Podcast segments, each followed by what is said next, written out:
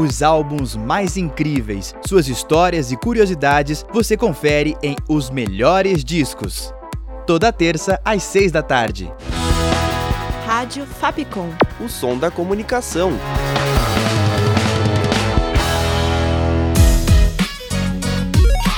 Você curte as atrações da Rádio Fapcom? Então siga a gente nas redes sociais. Procura por arroba canal Fapcom e fique por dentro de tudo que preparamos para você.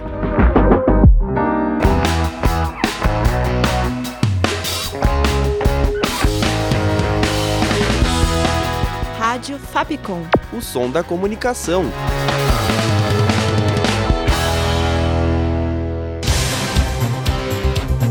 Panorama.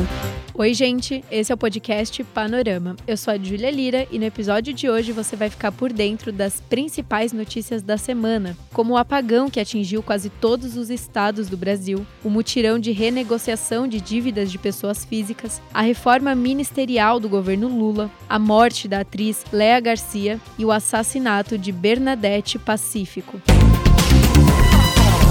Na manhã dessa terça, dia 15, todas as unidades da federação foram atingidas por um apagão, exceto Roraima.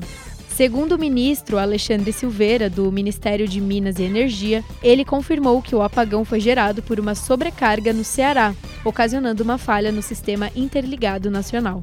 Com isso, vários problemas foram registrados pelo país devido ao apagão, como paralisação nas linhas de metrô, semáforos apagados atrapalhando o trânsito, fechamento de escolas, suspensão de consultas em hospitais, entre outros. O ministro comunicou que vai pedir para a Polícia Federal e para a Agência Brasileira de Inteligência que investiguem se o caso pode ter sido causado por uma ação humana. Panorama. A Justiça de São Paulo decretou que o governo do estado volte a usar o Programa Nacional do Livro Didático, o PNLD, usando as obras recomendadas pelo próprio MEC, o Ministério da Educação. O juiz do caso foi Antônio Augusto Galvão de Franca, que ressaltou a urgência dessa medida para que dê tempo das obras do PNLD chegarem aos estudantes do ensino fundamental.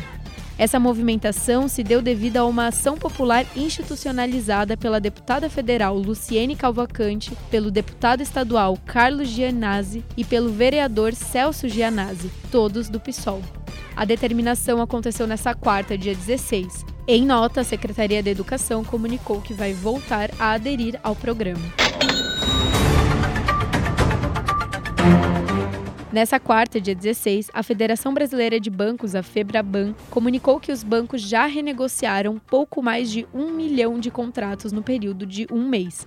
Isso desde que o programa Desenrola Brasil começou, dia 17 de julho, ele é uma promessa de campanha do presidente Lula do PT e nasceu com o objetivo de promover um mutirão de renegociação de dívidas de pessoas físicas. Já foram negociados cerca de 985 mil clientes. Os acordos poderão ser feitos até dia 31 de dezembro de 2023. O propósito central é tirar as pessoas da lista de negativados, retomando o potencial de consumo da população. Panorama. A reunião, que aconteceria nesta segunda, dia 14, sobre o projeto do novo arcabouço fiscal, foi novamente adiada pelo presidente da Câmara, Arthur Lira, do PP Alagoas. Ele tomou essa decisão na terça, dia 15, e marcou a reunião para a próxima segunda, dia 21. O motivo do adiamento foram declarações dadas pelo ministro da Fazenda, Fernando Haddad, do PT, com supostas críticas à Câmara, de acordo com Lira. Segundo o ministro, elas não foram críticas. Ainda assim, os parlamentares não gostaram das colocações, criando um clima tenso entre eles. O novo arcabouço fiscal é um mecanismo de controle do endividamento substituindo o teto de gastos. Em outras palavras, é o equilíbrio entre arrecadação e despesas. Essa semana foi decisiva para a nova pauta do governo federal, a reforma ministerial. Lula se encontrou com diversos articuladores para definir quais pastas seriam entregues ao Centrão. Na quarta, dia 16, Lula se encontrou com o presidente da Câmara dos Deputados, Arthur Lira.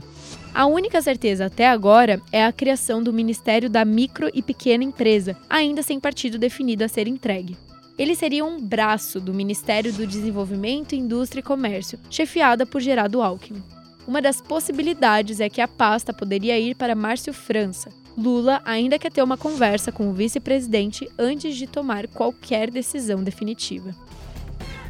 A atriz Léa Garcia morreu na noite desta terça, dia 15, aos 90 anos. A causa da morte foi em decorrência de um infarto. Léa estava em Gramado para receber o troféu Oscarito, festival que reconhece grandes nomes do audiovisual brasileiro. O prêmio acabou sendo entregue no fim da tarde ao seu filho, Marcelo Garcia. Além disso, foram prestadas homenagens durante a programação do festival. Com mais de 100 produções para conta, Léa trabalhou no teatro, na televisão e no cinema. Acumulou uma carreira carregada de história e prestígio. Participou de produções como Escravizaura, Chica da Silva e O Clone, trabalhos que consolidaram ainda mais sua trajetória. A artista também se destacou por ser uma marca na quebra do padrão que era destinado a atrizes negras até então. O corpo de Léa foi velado no Teatro Municipal do Rio de Janeiro nessa sexta, dia 18. Léa Garcia marcou toda uma geração que precisou lutar para ter seu devido espaço nas telas e nos palcos da vida, abrindo portas para muitas outras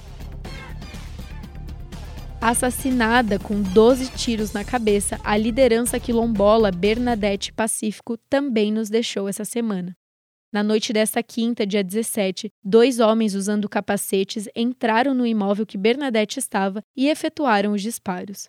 Ela era liderança do quilombo Pitanga dos Palmares e mãe de santo da mesma comunidade. Bernadette também era responsável pela Coordenação Nacional de Articulação de Quilombos, o CONAC. Além disso, também foi secretária de Políticas de Promoção da Igualdade Racial em sua cidade natal, Simões Filho, na Bahia. A liderança já vinha pedindo justiça pela morte de seu filho há seis anos atrás, também assassinado. Em julho deste ano, ela participou de uma reunião ao lado de outras lideranças quilombolas da Bahia, e quem também estava presente era a ministra Rosa Weber, Bernadette deixou claro a insatisfação com as ações de fazendeiros em relação ao terreno e reclamou de ameaças que vinha sofrendo. Que o criminoso pelo crime não saia impune e que a justiça pelo seu filho e por Bernadette Pacífico seja feita. O panorama dessa sexta chega ao fim. Com produção, redação e locução de Júlia Lira, sonoplastia de Danilo Nunes e direção artística de Fernando Mariano. Essa foi mais uma produção da Rádio FAP com 2023. Até semana que vem. Panorama.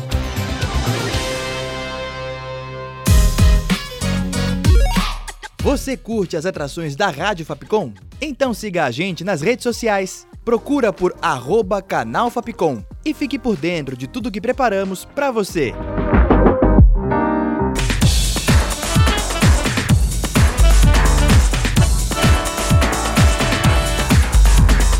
Rádio Fapcom. O som da comunicação.